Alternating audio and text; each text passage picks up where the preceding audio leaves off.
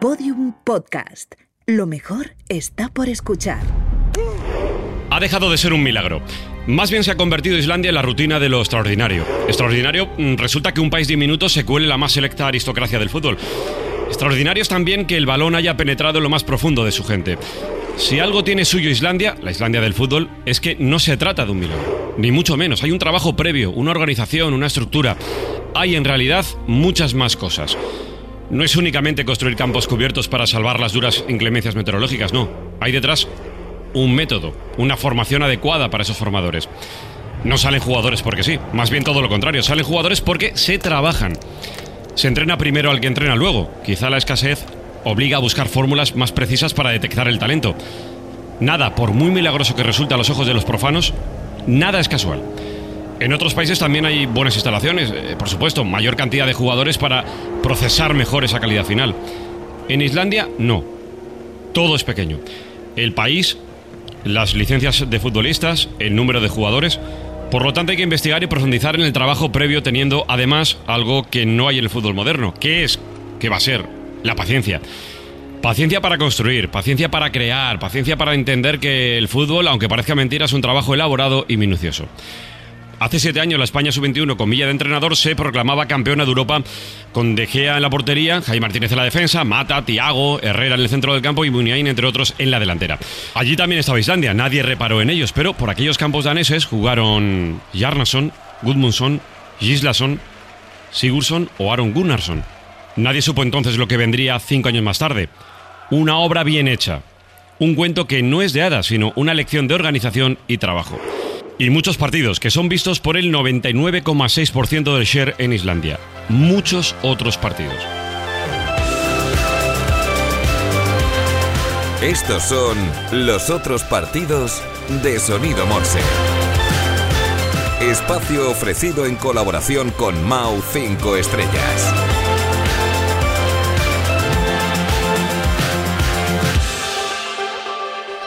Capítulo 13.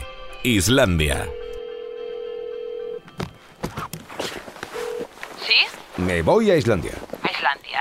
¿Por qué te vas tan lejos? Pues tengo un amigo que lleva unos meses allí trabajando y me ha dicho que es una pasada de país, una delicia. Bueno, si tú lo dices. Bueno, me hace mucha ilusión verlo. Además, le llevo una sorpresita. ¿Y qué le llevas?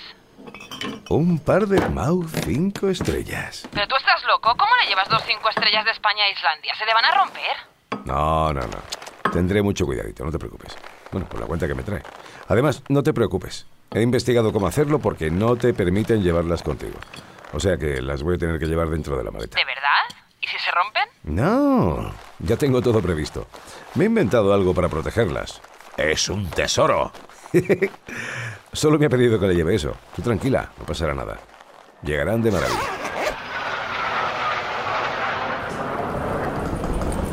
Al fin, hombre, ya has llegado. ¿Qué tal el viaje, Antonio? ¡Eh!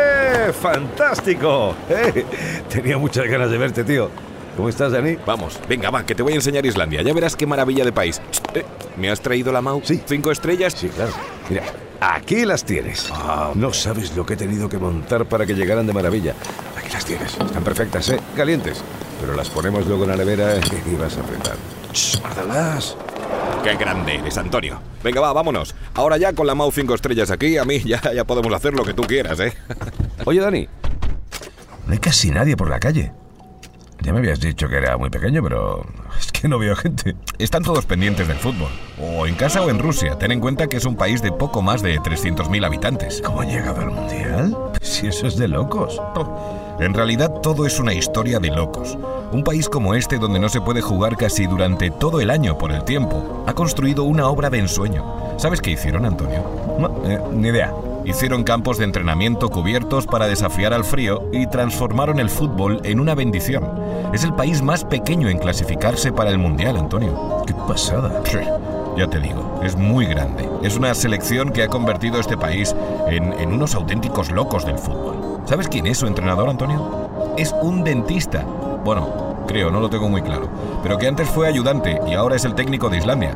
Una selección que sorprendió a todos en la Eurocopa.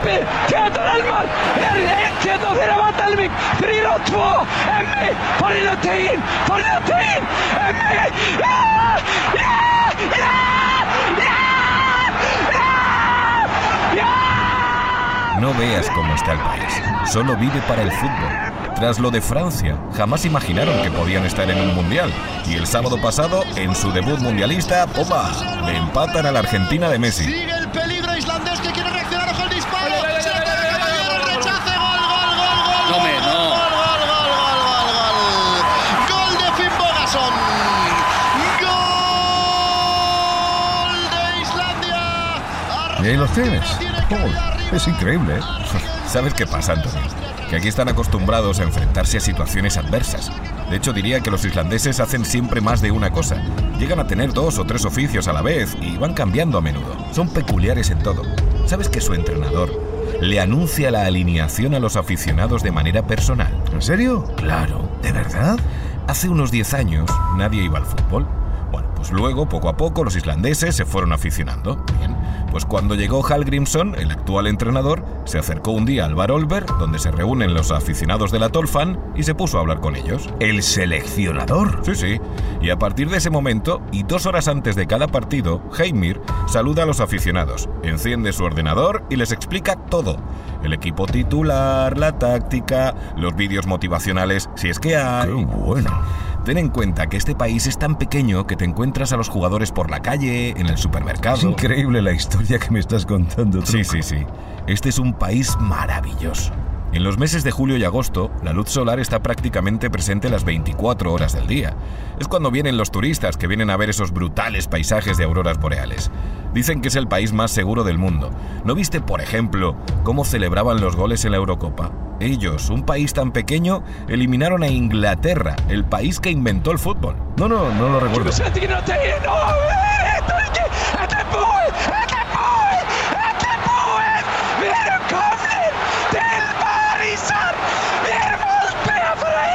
Se metieron en el Mundial estando en un grupo con Croacia, Turquía o Ucrania? Si es que es una pasada. Pero mira, mira, mira y escucha, por favor. Escúchalo. No, no es una celebración original islandesa, ni mucho menos. Pertenece, según se ha datado, a la afición del Motherwell que jugó contra el Sternan islandés hace cuatro años. Allí se conectaron en un saludo vikingo, una conjunción religiosa entre dos almas idénticas. Y al final, Islandia es mucho más que una isla. Es una forma de vida. Es el fútbol romántico, antiguo, simple, sencillo, cercano. Islandia es el faro de Dalatangi, el libro de Axel Torres.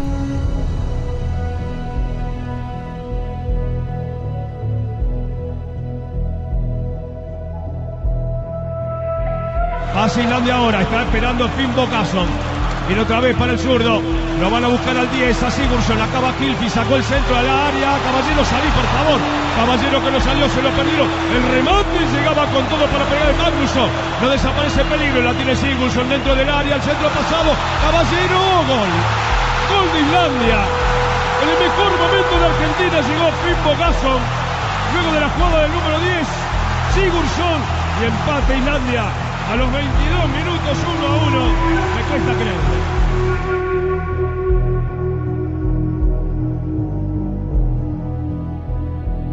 Ese milagro de Islandia eh, seguramente era muy poco previsible, sin embargo llamó la atención de Axel Torres, decidido a recoger las vivencias, sus vivencias de la Islandia futbolera antes incluso de la Euro, donde definitivamente la selección de, de Islandia rindió a un nivel eh, superlativo. Hola Axel, ¿qué tal? Muy buenas.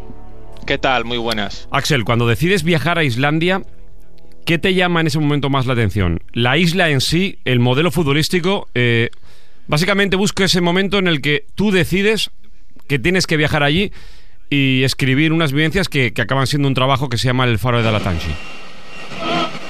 Sí, bueno, yo creo que coincide un poquito todo. Uh, creo que la mejoría futbolística que ellos estaban experimentando nos, nos da una muy buena excusa para, para explorar uh, Islandia en su globalidad. A mí me interesaban muchas cosas, a Víctor también, éramos bastante aficionados de, de la cultura islandesa, lo, lo, que conocíamos de ella, es decir, algunos grupos musicales, Sigur Rós especialmente, yo también tenía algún disco de, de Moom, había escuchado cosas de Of Monsters and Men, es decir, bueno, nos gustaba a ambos la música islandesa, nos habíamos visto también alguna película islandesa y, y en general nos llamaba mucho la atención eh, una isla tan separada del resto del continente, nos llamaba la atención cómo tenía que ser vivir allí, queríamos eh, saberlo, queríamos conocerlo, eh, si, modificaba el carácter de la gente esa realidad tan particular y, evidentemente pues la cuestión futbolística, que es a lo que nos dedicamos, nos daba una, una excusa. Era un momento en el que ellos lideraban un grupo difícil de clasificación, estaban sacando mejores resultados que nunca, habían hecho ya una fase anterior para el Mundial de 2014 muy buena, llegaron a la repesca y por lo tanto había un tema futbolístico ahí que nos daba entrada a, toda la exploración que queríamos hacer. Llegas Axel y empiezas a hablar con diferentes personajes que se recogen en el libro que, bueno, ya lo decíamos en, alguna oportunidad de la SER, es una maravilla y te acerca y mucho a la vida, a una sociedad tan particular, una isla de 330.000 personas aproximadamente y bueno, y una parte importante es, evidentemente el fútbol empiezas a ver ese plan de acción, esas escuelas, esos eh, pabellones enormes preparados para las inclemencias meteorológicas eh, propias de la isla. ¿Qué te llama la atención de ese, de ese plan que tiene Islandia para el fútbol? Llaman la atención bastantes cosas. Llama, llama evidentemente lo, más eh, gráfico o, lo que entra más por la vista son, son esos pabellones cubiertos. No estamos acostumbrados nosotros a ver algo así. Es decir, para nosotros el fútbol se juega al aire libre y hablamos ahora de un país eh, que durante muchos meses tiene poquitas horas de, de luz eh, hace mucho frío, nieva y, realmente eso le reducía enormemente las posibilidades de entrenar, de entrenar a un buen nivel, de mejorar, de desarrollarse, de aplicar cualquier tipo de metodología, porque eh, estaban impracticables los campos y, desde luego la inversión que se hace en, construir pabellones cubiertos que son magníficos para, la práctica del fútbol es, esencial. Incluso el calendario futbolístico ellos lo tienen organizado de manera que la liga se juega en los meses de verano y, prácticamente siempre se puede jugar al aire libre, pero en los meses que, no hay luz o en los meses de mal tiempo se juegan en torneos coperos y, algunos de ellos, la Copa de la Liga, es íntegramente en pabellones cubiertos ¿no? Eso, eso fue muy importante. Luego llama la atención también el ambiente que hay en los campos. El ambiente es muy festivo, es muy familiar, es decir, tú vas a ver un partido de segunda división, tercera división en Islandia y, invita el ambiente a pasar la tarde allí. Es decir, todo lo que rodea el fútbol y el fútbol amateur es, eh, es digamos, muy sano, muy sano, ¿no? yo creo que aquí tenemos nosotros a veces la, la sensación de, de, que hay ruido, de que hay pelea, de, de que hay ambientes conflictivos a veces, ¿no? En determinados partidos. Allí la verdad es que predominan los niños. Está lleno de niños, de gente sonriendo.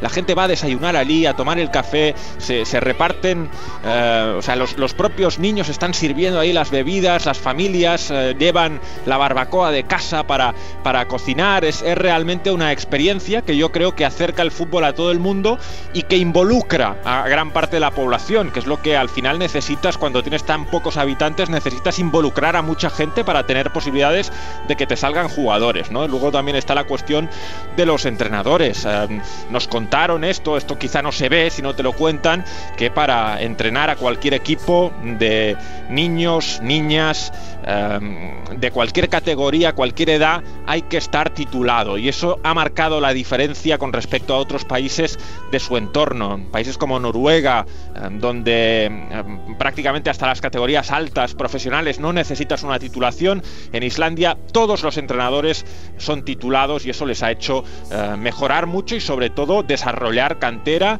y, hacer mejorar mucho a los jóvenes jugadores. Mm. Tienes la oportunidad allí en Islandia de bueno, conversar con eh, diferentes personas que, articulan ese, discurso que, manifiestas en torno al, fútbol. Eh, y, seguramente uno de los más importantes es el odontólogo, el dentista de, la, de las Islas Bedman que es nada más y nada menos eh, que a día de hoy el seleccionador de, Islandia. Mm, si tuvieras que contarnos, Axel, en, un minuto, cómo es esta persona, ¿qué, dirías de él? Impresiona, impresiona y asusta casi, ¿no? La, primera impresión es, es sorprendente porque uno espera cuando le cuentan la historia que sea una persona humilde, un, entrenador amateur que ha subido desde muy abajo y que, y que tenga un perfil bajo, un perfil eh, muy campechano, ¿no? Yo creo que es lo que esperábamos encontrarnos y lo que nos encontramos es una personalidad radicalmente opuesta, una persona muy segura de sí misma, una persona que, en la conversación pues prácticamente da la sensación de que te perdona la vida, eh, que es verdad que, al final accede a, recibirte, accede a recibir entrevistas, accede incluso cuando luego, unos meses después, nos devuelve la visita aprovechando que había un congreso en Barcelona de software eh, futbolístico, accede también a, tomar algo con nosotros, pero, pero siempre tienes la sensación de que él está manejando los tiempos y que, y que en cierto modo te está haciendo una concesión y su manera de hablar es la manera de hablar propia de alguien que está convencido de que es muy bueno, está convencido de que va a lograr lo que nadie ha logrado y cree que los retos imposibles, los retos más difíciles están a su alcance. Y aunque eso pueda parecer eh, que peca de soberbia, que peca de prepotencia, la verdad es que yo no me imagino a Islandia logrando lo que ha logrado sin una personalidad como esta. Creo que es absolutamente fundamental haber tenido a un hombre como Heimir, que luego tiene, es muy metódico, es un estudioso, es un obsesivo, se encerraba en una habitación de su consulta para, para ver vídeos de, de, fútbol, pero esa personalidad eh, creo que es fundamental. En Sonido Morse los otros partidos eh, te queremos hacer un par de cuestiones más, eh, Axel. La primera es, bueno, ambas son muy complicadas. La primera es, si tuvieras que resumir la fórmula mágica que desencadena que Islandia rinda este nivel en la Euro y ese gran arranque del Mundial, ¿cuál crees que sería? Yo creo que la, fórmula mágica es una combinación de, trabajo eh, táctico, es decir, hay mucho, hay mucho eh, metodológico en, lo que han logrado, es decir, ellos eh, eligen un camino, están muy convencidos de cuál es ese camino, entrenan solo ese camino, no les interesa nada más, es decir, otras maneras de jugar ni, ni, ni, ni las exploran, eh, tienen muy claro que solo tienen una vía y que esa vía es la que entrenan. Y luego, evidentemente, pues hacen un, estudio de rivales para intentar ah, sacar ventaja, ¿no? Ellos parten de la inferioridad y, desde ahí intentan aprovechar todo. Entonces yo diría que es, esa esa suma ¿no? de metodológica, de, trabajo táctico, más un espíritu de equipo sin parangón, eh, un, convencimiento de, que la, suma de todos los jugadores, el, global, tiene que ser mucho más que el, el valor realmente acumulado que pueda tener cada uno de ellos. ¿no? Y eso, eso el, tener un, ambiente muy familiar y al mismo tiempo eh, mm, eh, llevarlo a a, una profesionalización absoluta, ¿no? Es decir, ser, conscientes de que, bueno, somos peores, pero nos vamos a juntar mucho y vamos a ganar, ¿no? Todo eso, eh, mentalidad más metodología, es lo que le ha dado a Islandia las posibilidades de, hacer lo que ha hecho. Axel, si tuvieras que trasladar el éxito tremendo de la selección de, de Islandia a un club de cualquier mm, gran liga europea, mm, ¿te atreverías a decirnos un equipo que representa un club lo que ha conseguido Islandia? Una especie de milagro, entrecomillado, del, del mundo deportivo. Sí, yo creo que además surgió más o menos en la misma época el Leicester campeón de la Premier. Se pueden, se pueden observar algunos factores parecidos. Es decir, eh, equipo muy pequeño que en principio parte como candidato al descenso y acaba ganando el campeonato. Es decir, la magnitud de las sorpresas es, tan, muy grande, ¿no? es similar y, lo logra a partir de un fútbol que se parece, es decir, es un fútbol contragolpeador, es un fútbol muy vertical, es un fútbol que no entretiene la pelota, es un fútbol poco asociativo, em, con, gente muy física atrás y gente muy rápida arriba y, con una unidad eh, como equipo, con un espíritu colectivo eh, tremendo. Yo creo que hay muchos rasgos de la selección islandesa en ese Leicester que fue campeón de la, de la Premier League. Yo diría que son modelos, modelos muy similares. El trabajo de Axel eh, tiene muchos méritos. Uno de ellos es haber entendido incluso antes del gran éxito de, Islandia que había una historia. Lean el faro de Datanji que merece mucho la pena. Un abrazo Axel, hasta la próxima. Gracias. Un abrazo, hasta la próxima.